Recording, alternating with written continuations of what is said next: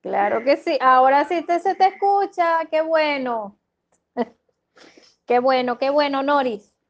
Este, aquí, por cierto, tengo una pregunta. Ah, ok. Aquí hay una pregunta.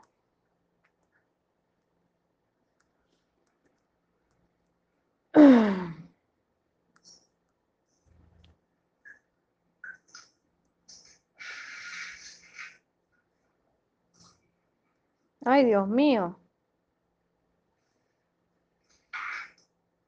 La pregunta de Nori, ajá. Nori, tú tenías una pregunta, ¿verdad? Que es que no la encuentro. Ah, que los hombres, ah, ya vi, ya vi. Eh, que por el lado paterno los hombres son muy prósperos, pero cuando envejecen perdían dinero. ¿Sabes que eso tiene mucho que ver con el camino de la siembra con la vida, ¿no? Y aquí eh, me están manifestando que puede que hayan, haya habido algún, eh, algún tipo de conflicto muy doloroso que pudo haber recibido un padre por relación a sus finanzas y que eso generó una lealtad de que el dinero es, es, es utilizado únicamente para que los hijos se maltraten. ¿Me explico? ¿Ok? Entonces, que hacia cierta edad, entonces ellos empiezan, digamos que, a vivir la experiencia del descenso económico para que los hijos no se, no se agredan por el los temas de la herencia. Eso tiene mucho que ver con esto de, del resentimiento hacia la herencia, lo que puede generar, ¿no? Entonces, el que nos demos la oportunidad de, de, de transitar un poco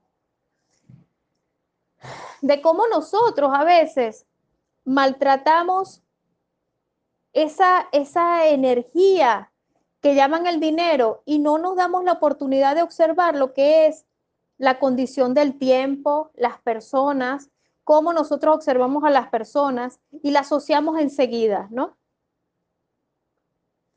Aquí, para, para continuar, si, si no tienen ninguna otra pregunta, este, quisiera continuar, pero ¿tienen alguna pregunta, por cierto?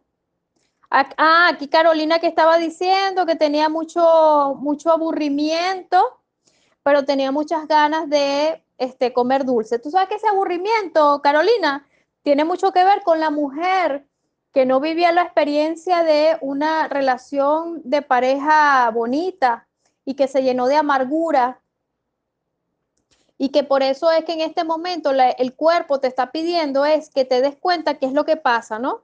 La amargura que pasa, que pasa por, tu, por, por el camino de tu linaje y que está hablando de esas insatisfacciones de, de pareja.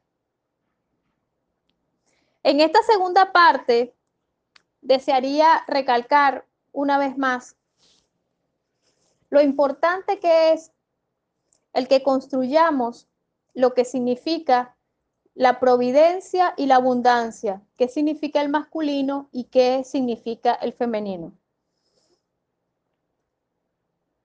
Y aquí pues quisiera que tomemos esos, esos elementos eh, importantes. Quisiera, quisiera que Adriana me ayudara un poquito. ¿Qué significa, qué es para ti el masculino? ¿Qué representa el masculino, mi amor? Hola, Vivi. ¿Cómo estás, mi amor? Bien. Pues para mí el masculino significa seguridad, uh de protección, Ajá. de como de cobijo, o sea, como de sí, como, sí, yo siento como sobre todo seguridad. Okay. Siento que cuando dijiste la palabra masculino fue lo que vino a mi, okay. a mi sentir.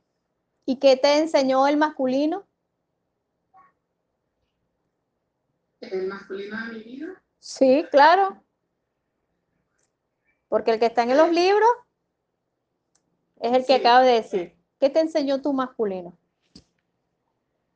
Em, pero, a ver, eh, ¿qué me enseñó ahora? en una etapa? O no, ¿qué te enseñó? ¿Qué te enseñó hasta tus 14 años? Si mm. quieres lo extiendes hasta los 18. ¿Qué te enseñó? Eh, mi masculino, eh, que tenía que ser dura, que tenía que ser inflexible, que tenía que ser como, sí, como, como no dejarme, ¿no? Que me, Ajá. Que me, que me maltrataran y eso me hizo ser como, como muy agresiva. Ok, ok, ok. Entonces tu masculino fue agresivo, tu este, masculino fue inflexible, ¿verdad? Sí. Y del cual ya tú sabes desde tu conciencia que tienes que aprender a negociar con ese masculino, porque pase lo que pase, siempre ese masculino va a estar contigo. Sí. ¿Ok? Solo que trabajamos en función de negociar. Ante este tipo de condiciones, hablando de un hombre firme, ¿verdad?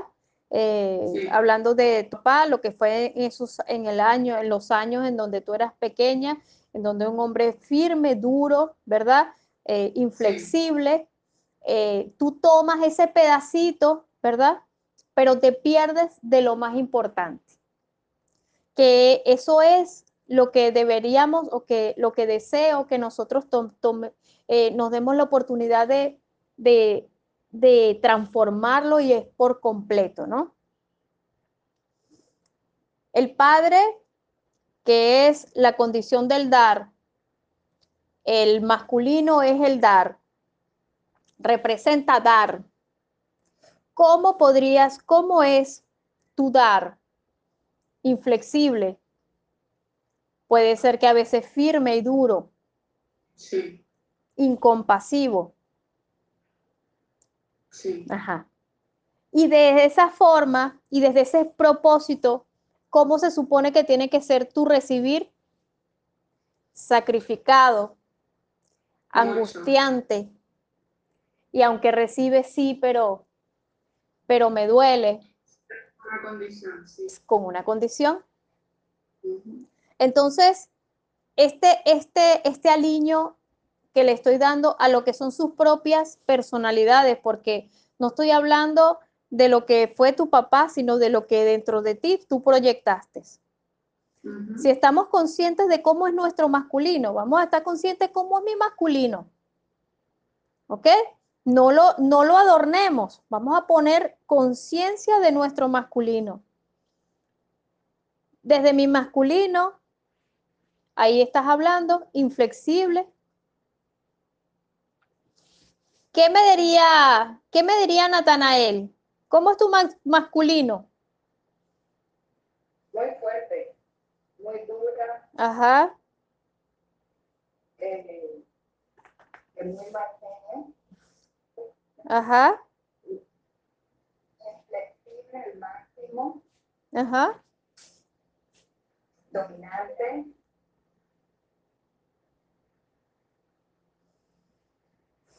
Muy brava. Ok. ¿Y quién te enseñó eso?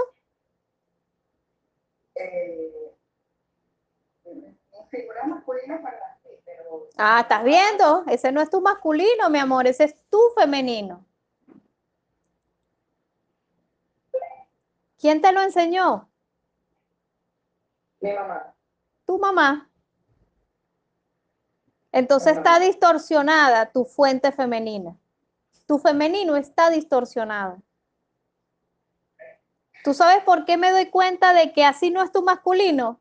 Por tu forma de dar. Es completamente distinto, amor.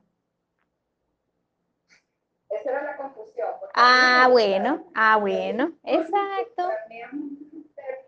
Bueno, ¿qué, ¿qué es lo que le gusta? Que vamos a asumirlo así, ¿qué es lo que le gustaba dar a tu padre biológico? Sexualidad. Él le gustaba dar el placer sexual a toneladas.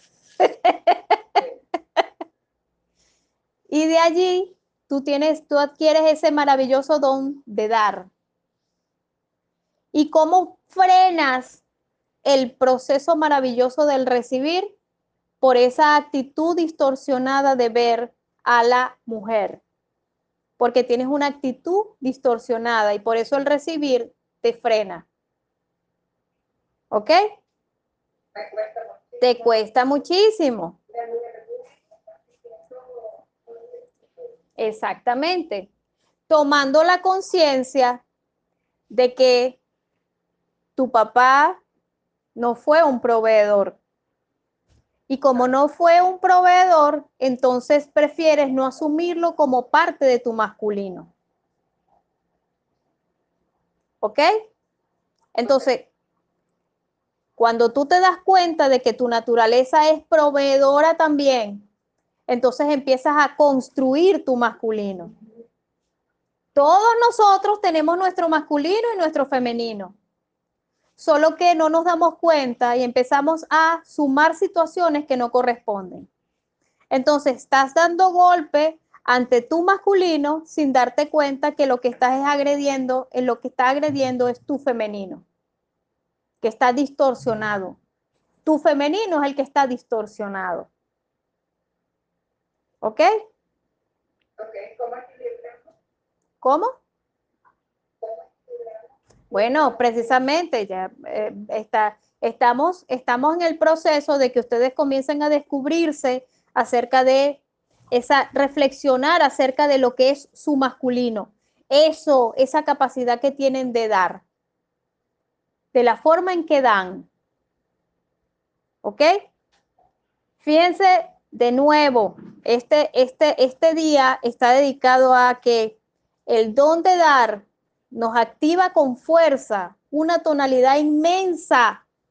El gran activador, el gran on, como se dice, encendido ante la fuente del dinero, es el don de dar. Solo que tienes que aprender a comprenderte cuántas veces tu conciencia de recibir es escasa y por eso es que no fluye. Puede que muchos tengan una inmensa conexión inmensa conexión con bendiciones que tienen que venir y todo está acumulado arriba, porque realmente exaltan el don de dar, pero el don de la, comprensión acerca del recibir está negada por ahora. ¿Ok? Se, se lo voy a preguntar a Lady. Lady, ¿cómo es tu masculino?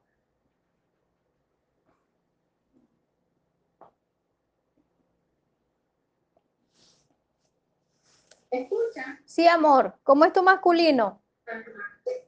Mi masculino es fuerte. Ajá. Es fuerte. Es, mm, este, eh, ¿cómo te explico? Como, o sea, un carácter tan fuerte y dominante. Ajá. Y yo me siento...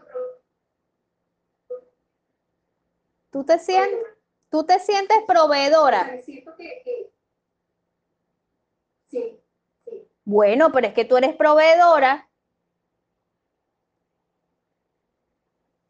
Sí, bueno, claro que sí. Claro. Es que todo